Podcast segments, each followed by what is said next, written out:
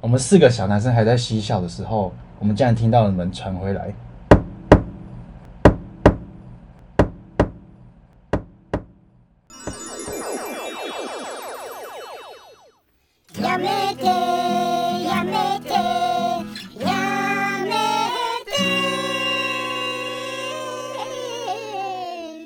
欢迎收听《十万个やめて》，我是仲，我是杨。 我们今天要讲很可怕的主题。今天主题是毛骨悚然的撞鬼经验，连连那个名称都要抄袭日本的那个节目有没有？啊，以前那个毛骨悚然撞鬼经验。哎、欸，我小时候看到，哇塞！哎，小时候我跟我堂姐会一起躲在棉被里面看，然后那个鬼跑出来的时候，我们两个就会全部躲进棉被里面瑟瑟发抖。欸、我真的认真觉得那要限弄成限制级哎。小时候看那个心理阴影面积超大，超大，有一集我印象超深刻。心理阴影面积大概超越六。你有没有你有没有看过一集？我印象超深刻。是什么？就是，呃，她是感情纠纷的女鬼，她还没有成为女鬼之前是感情纠纷，然后她就想要跳楼，然后她故意选在那个背叛她的渣男的那个楼层，然后从她上面，然后就说她现在要跳楼。然后他就从可能从我不知道几楼了，反正跳下来，然后故意面对那个男主角的那个窗外，干那超恐怖的那个女演员直接哦，这个女鬼，然后怒瞪那个男主角，干超恐怖的。我觉得好像是小时候看到这些东西，就是阴影面积太大。对啊。哎、欸，我们之后可以再录一集，就是小时候看过阴影面积最大的电影，恐怖电影。可以，可以，可以。对，今天开始节目之前，先跟各位说个好消息，就是我们的节目上 First Story 本周精选耶。First Story 呢？哎、欸，但老实说，我不知道那是什么。你不知道这是什么？因为每个礼拜都是我在上传影片呢、啊。First Story 就是一个台湾团队推出的一个平台。然后是有很多台湾的创作者在使用的一个平台，嗯，我自己用起来，这录了四集下来，我觉得非常方便，非常好用。哦，对，而且我们 从现在开始定了一个新规则，因为我每一集都，我们都讲太多废话，就是讲太多，然后诶，那个每一集都剪得要死，大概剪两个小时。所以，而且出现最多次的就是“拿后”这两个字，听起来非常的讨人厌。对，所以我们现在开始，我们已经在电脑前面贴了一个便条纸，我们只要讲到“然后”，就要罚十块钱。觉得好像那个罚款没有很重，啊、但是因为仲现在目前没工作，对他来说可能蛮贵的。不行啊，讲一个“然后”一百块，一集录完我就破产了。那我们回归到我们今天的主题。对，然后因为呢。你刚刚，你刚刚是不是讲了然后啊？等一下，请再铺满头十块。观众，你觉得我现在超客家的？等一下，只有一个然后还好吧？好，太严重的话，不能超过五个。五个以上开始罚钱。好，第一个故事的话，我是想要分享我的。不过我在开始录这一集之前，我想要先问一下仲，你怕鬼吗？我不太怕，其实。真假？真的啊，没有像你那么怕。哦 我至少不会看了一个恐怖片之后，然后晚上睡不着，而且我还敢一个人在家半夜的时候看恐怖片。我我其实不会睡不着，但是你就是那种在电影院 明明就在看鬼片，然后鬼要出来的时候，你还会把眼睛遮起来的那种。对，就等于整部片都没有看到精华片，就是浪费钱啊。哎、欸，那也可以二刷哎、欸。不用，我不用二刷。你去看《厉阴宅》直接二刷。《厉阴宅》那系列我全部都有追啊。但《厉阴宅三》真的是粪作，完全不用再看。你说鬼叫我做的事，恶魔逼我的。我跟你说，我要去看《厉阴宅三》，就是恶魔逼我的，难看的要命。仲跟我本身的话，就是我们两个人怕鬼程度是相差蛮多的。你就超怕啊？我真的超怕，应该就是我就是如果要排名前三名的话，怕鬼这件事情应该是我的第一名。你还怕到这一集我们没办法在半夜录，不然我们平常的那个 schedule 可能其实都是半夜才开始。可是现在已经是快，其实快接近半夜啦。比啦，现在九点多是半夜。有鬼已经快出来了。没有这回事。他怕的东西的第一名应该是小强吧？我最怕的就是蟑螂，是蟑螂吧？对，应该没有其他东西。第一名是蟑螂，第一名应该是蟑螂。我我想不到他怕什么东西。第二名应该是你。屁的。嗯，然后我要分享的故事是，都呃，第一则是小木屋的故事。我年纪很小很小的时候，可能是差不多国小二三年级吧。然后那时候是因为我们家人小时候小朋友刚出生嘛，以前家庭都会比较热闹，就是因为我爸妈是在邮局工作的，所以他们就会认识邮局一群的好朋友，然后他们都有可能也都有小朋友跟我们是年龄很相仿的，然后我们就会家约家族旅游，就是所有的家族一起去一个地方玩。那个地方我不太记得，应该不是清境，是另外一个小木屋，然后是那种呃透天的。那时候我们小朋友就全部在集中在一个房间玩，玩那个大风吹，你应该有玩过吧？大风吹有，大风吹，然后我们小朋友就在房间里面玩，然后所有的大人就在外面看电视。我还印象很深刻，那时候家大人们看的那个连续剧很有名，是日日本的一部剧叫《阿信》。哦，这个我小时候有看。你有看？小时候我跟我妈一起看，所以在到达你那个年龄，阿信还有重播就对了。对，阿信应该是一个长青 长青剧。他是个长青剧，因为他非常的有名，应该所有人都听过。然后我印象很深刻，那时候在玩大风吹。可是呢，因为我可能从小时候就还蛮怕鬼的，所以我会很容易眼睛就瞄一些会有鬼的地方，就是很喜欢自己自己作死自己。对。然后那时候玩大风吹，然后我就坐到床上。可是我坐到床上，我的视线面对的位置是床旁边的窗户，那个窗户就是有一个小窗帘，可是它一直被风这样微微的吹起来，可是我视线就忍不住一直往那个小窗户的地方看，殊不知你知道我看到什么吗？看到有人在看你。对，这假的啦？啊是谁？我跟你讲是一个男的。他、啊、其实说不定是真的。干，我现在还起鸡皮疙瘩哎、欸！现在想起来还起鸡皮疙瘩。其实说不定真的是个男的啊。对，那时候我每次讲这个故事，大家都跟我说啊啊，搞不好就是个人在看你们玩呢、啊。但是殊不知那是三楼。那 不是啦，所以三楼不可能是真的人，起因是这边。如果三楼还有人在看你，那他他会。你害我忍不住回想一下，那到底是几楼？没有没有，那是一楼，是一楼。反正它是一层楼，然后我印象很深刻，就想说，干怎么会有一个男的在窗户看我们玩游戏？我是先被吓到，但我一直在边玩，然后不敢不动声色，因为鬼应该也会有啊。他是怎样？我先把它预想为，我认为他真的是鬼了。他持续的看，持续的看，他就一直在因为我也不敢，因为我也不敢一直瞄窗户。我因为我一看到我就吓惨了，我也不敢再偷看，我就跑去找美月。然后我就跟美月，美月那时候看阿信看得很高兴，我偷偷跑到旁边，然后我还在他耳边讲，因为我不敢讲太大声，我太害怕。我就跟美月说：“美月，美月，我刚刚好像看到窗户有鬼，很害怕。”美月还不动声色，想说他也没有去查看哦，他就觉得小朋友看错，他就说：“啊，没有啦，外面都有人在散步啦，你看错了什么之类的。”我就想说：“好吧，那可能是我看错，不宜有他。”然后我就又回去继续玩，玩一玩干，我又眼睛又作死。就在作死自己，又要在那边看，我又再看了一眼，干，这次不得了，又不得了了，变两个人，对，真的假的啦？真的，而且一高一矮。然后我事后长大回想起来，我跟朋友讲，我朋友跟我说，会不会是七爷八爷？我觉得我比较，你觉得这恐怖吗？我比较好奇你们玩的是什么版本的大风吹，玩到玩到需要这样来凑热闹。我没有想说这群家伙玩着什么，好新奇呀、啊！反正那是我小时候最害怕的一次经体验啦，撞鬼体验。故事就大概是这样子。嗯，换你。哇，我的这个恐怖程度比你高好几个 level。各位听众，因为中这个故事我已经听过，我听的当下真的是整个也是吓爆。好，跟各位听众说这个。恐怖的经验呢，是我人生中唯一一次的撞鬼经验。然后呢，是发生在我国中的毕业旅行。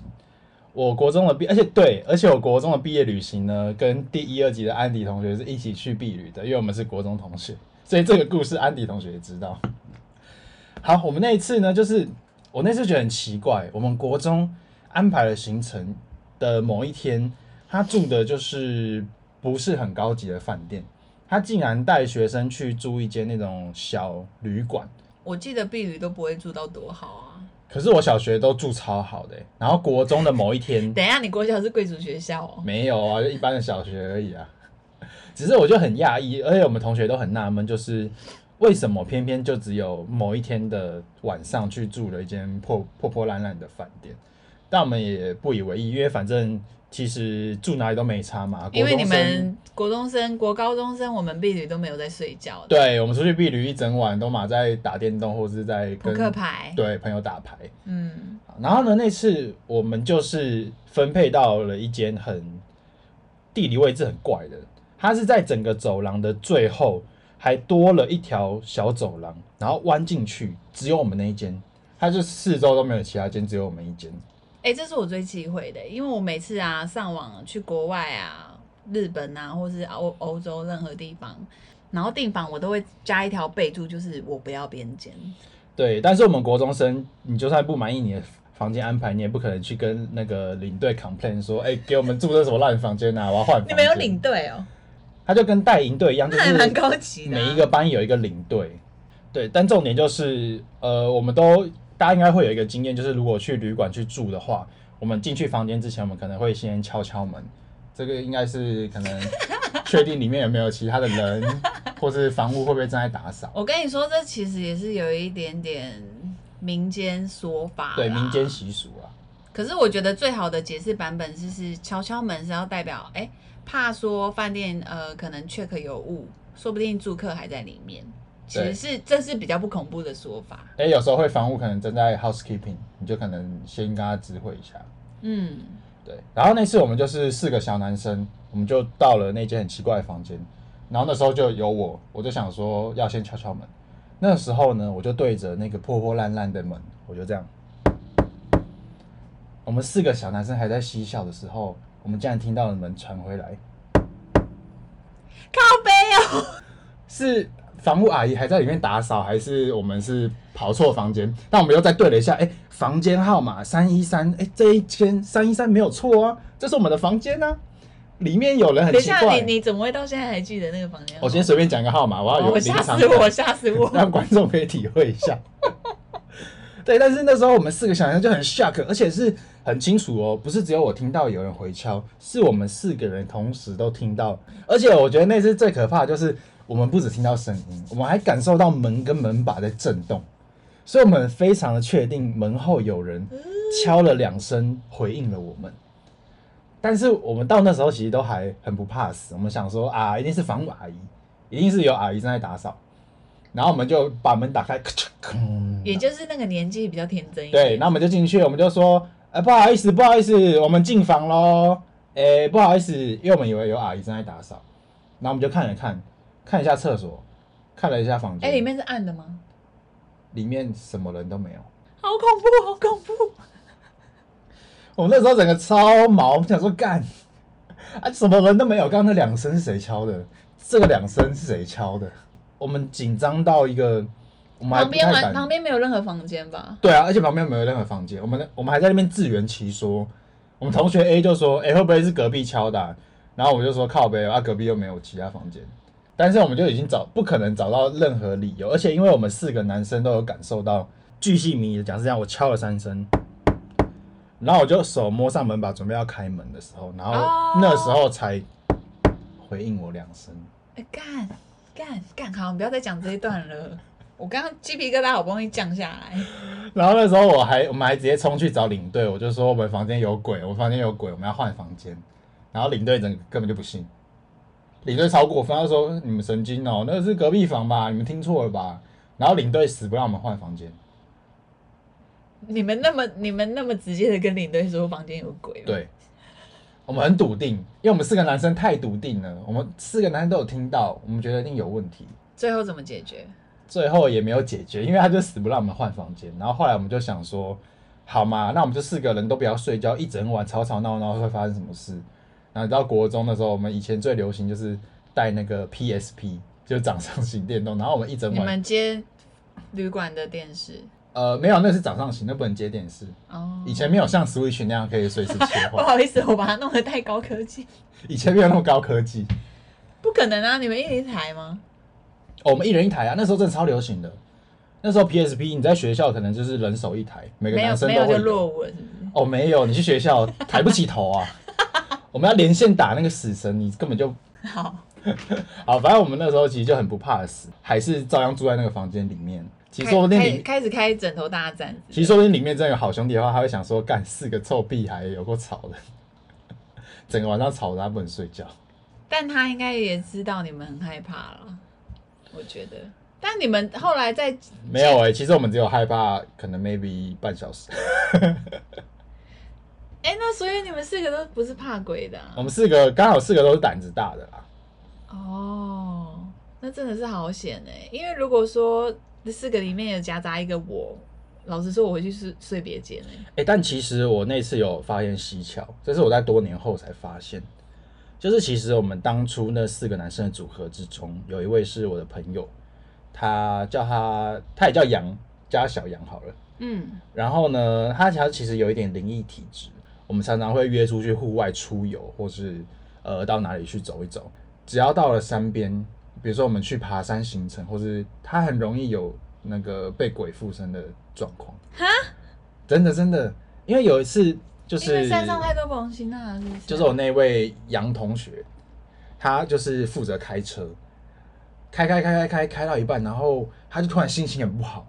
他平常是一个脾气非常的好，然后讲话很温和，然后个性很温驯的一个人。开始大骂脏话，哎、欸，真的性情大变。他那天性情大变，他整个变得很暴躁，他就开始把今天的不爽就直接屌出来，然后完全不像他的口气。欸、他会不会只是借由附身，只是想表达今日的不满？不是，因为那个他那一天的状态讲话的太不像他，他直接用台语飙骂。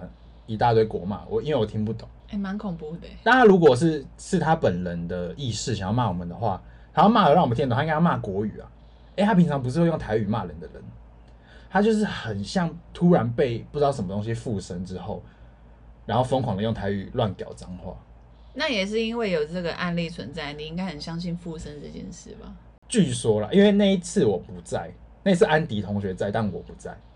然后你是听他们叙述，我听他们转述。就是那次他开车越开越快，越开开到快到不可思议。然后安迪同学他们就说：“哎、欸、哎、欸，你干嘛、啊、开那么快？山路哎、欸，小心一点好不好？”然后就整个突然翻脸哦，就踢独蓝，然后开始飙骂国骂。哎、欸，一路上就还是很安全的行驶状态，对，就突然变成一个开车技巧很好的人。等一下，突然被秋名山车神附身，想说干林北的开车冲他小啦。小朋友给我闭嘴，然后就一路飙下车，就飙下山之后，哎、欸，就好了，他就变回那个温驯的同学。因为已经离开那个领域了，已经离开他的领域。想说干，你们给我走开！这是我听他转述的一次灵异的附身事件，借由这个事件回想起我们国中的婢女，我们那四个男人之中有一个就是他。可是这个这个回敲也不应该是因为他啊。跟他没关系吧？透过联想嘛，就是有可能，因为他的体质比较容易遇到。他国中有跟你们告知他有灵异体质吗？没有啊，他自己也不承认啊。为什么？这有什么好不承认的？怕没朋友是不是？他可能怕以后没有人要跟他去跑山路吧。我忽然好好仔细的想一想，我我人生当中最好的周遭的朋友同温成，我没有过灵异体质的朋友，应该也是好事吧？嗯。算好事吧，我 到现在都还有联络。我很贱，我我根本就没有在当下遇到，所以当下根本就很可怕。他可能已经飙到一百四，但是我听安迪同学转述，我就是觉得很搞笑。我就在那边，我就在那边笑他们，我们就说啊，你就遇到头文字 D 呀、啊，被附身呐、啊，山路直接飙起来。哎、欸，我觉得从刚刚到现在，希望你好好尊重另外一个世界的人。呃，没有什么好尊不尊重，我们都是保持很尊重的，就像你跟朋友讲话。谁 没有？我没有，我没有，没有是不是？Sorry，我没有。我是没有把他们当做一个很奇怪的存在，所以我讲话不不需要刻意的有什么。好啦，我知道，就是大家就是我们轻松看待嘛。我没办法。我们不要有奇怪的想法，他自然而然就不会对我们做出一些奇怪的事情。关于你刚刚那个回敲的，跟我下一则故事非常的相像。嗯，因为我的故事。也是我个人亲身体验，是我觉得我人生中最可怕的一则故事。那一次的故事是这样，就是我跟高中同学那时候就是很流行机车嘛，大家就夜冲什么的，所以那时候又是一次的夜冲，我忘记是冲到哪个，应该是阳明山吧，我有点忘记了。然后那时候回程呢，我印象非常的深刻，我那时候坐在一个男生的后座。但因为那时候已经非常晚了，我记得应该有一两点了吧，两三点那种半夜的时刻，然后飙回基隆，我坐在他后座，我整个大睡死。为什么人生故事都在睡觉？你人在急速行驶的机车上都可以睡着？对，我又在打。到底多爱睡觉？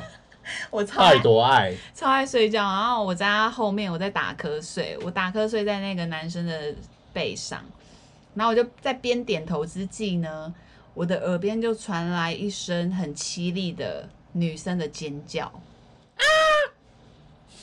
靠背，不要吵啊！吓到你了是不是？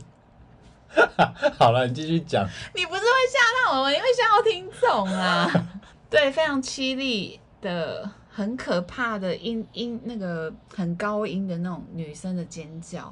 可是因为那时候好险的是，我是闭着眼睛，而且在打瞌睡。那其实我也没有打算要起来，我想说继续睡，因为我的内心的想法只是想说，哦，那可能是隔壁的对向车道也有人在骑机车，那有女生在那边尖叫吧。我的我心里脑海中的想法是这样。结果殊不知，我前面载我的那位男同学，他转过来问我说。你刚刚有听到那声尖叫吗？顿时间我就整个整个惊醒。哎、欸，我就说他在提醒你，提醒我什么啦？麦克困啦，就危险呢。闭嘴！哎，好心提醒你呀、啊，想说靠，我们山路，你还在那边睡？不是啊，那不是山路，那是一个沿海公路啊，差不多。他就说沿海公路。他说多少起车祸就是这样。我觉得山路晚上建议大家就是不要骑啦，超危险。他就转过来，然后问我这句话，然后我就说有有啊，不不，那不是对向车道的人吗？结果那个男同学讲完说，不是，我们对向车道没有人。讲完这句话哦，真的不夸张，车子直接熄火，然后我们是最后一辆车。前面的机车都已经骑得很远了，我们这是跟车，靠这四周没有人会吓死哎、欸。可是好险的是，前面的车发现苗头不对，我们怎么都没有跟上啊！大家都是这样啊，互相 cover，他们就赶快骑回来。就是我们车子怎么样骑，就是怎么发动都发动不了，也不知道机车哪里出了状况。可是那时候我觉得很特别的是，应该是一两点啦，一点多，就竟然还有汽车行有开。他们用那种你们男生呃那个推那个车的方式，我忘记叫什么了，踏链还是什么？你说踩发吗？对对对对对，就是他用那个方式，一台车在后面，然后男生都很酷，他们就是很酷的技术，用一只脚去踩那个、哦。没有啊，那个就只是跟着一台可以动的车啊，然后用脚勾住就跟着走了。对对对，然后我们那那前面的车就可以这样子往前滑行，我们就滑到最近的一间机车行。那我们就询问说，机车师傅说我们车怎么发都发动不了，然后请他做详细的检查，真的全部哦，该有可能发生的都检查一轮，机车是完全没问题的。那后来那个有成功发动吗？没有，但是呃，我记得不知道怎么样，过了一段时间之后，我至少要半小时之后，机车莫名的又可以发动，这就是我自己亲身体验，我自己个人觉得最可怕的。这起事件真的蛮恐怖的。哎、欸，这很恐怖。虽然大家可能觉得这故事很短，而且他法力是高强到直接对你物理破坏、欸，直接对你机车动手、欸，哎，很恐怖、欸，哎。你的下一则故事不是也是很酷吗？哦，对，我都忘记我还要穿插一则小故事。先跟听众就是稍微深呼吸一下，因为这种等一下的故事也是，呃，那是叫什么？也不是物理破坏，但是是一个物理原理的蛮、嗯、不恐怖，不恐怖，是一个非常温馨的小故事，所以听众到现在先不要关。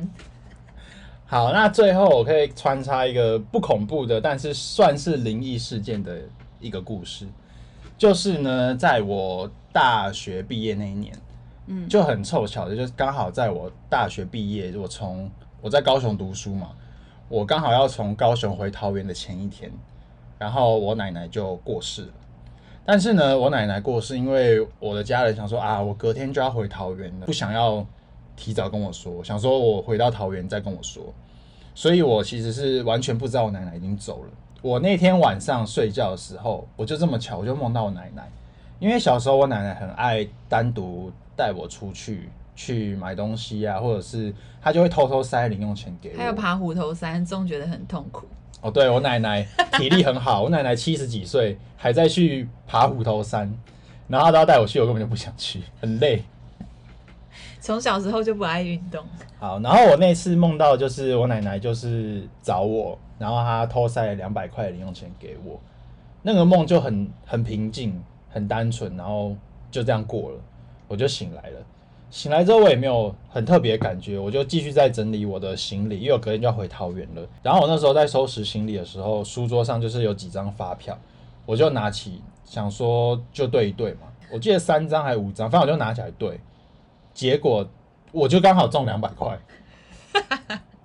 我奶奶在梦里给我两百块，我起床对发票就中两百块，就是一个还蛮凑巧又好像蛮温馨的故事。对，就是我奶奶临终前竟然还用他最后的法力托梦给我，给我给了我两百块零用钱。我觉得蛮可爱的，但是可能法力不足，只能给两百块。不然我平常我奶奶是蛮阔绰的，她来找我偷塞零用钱都是一次塞一千或是两千块。啊，最后法力不足，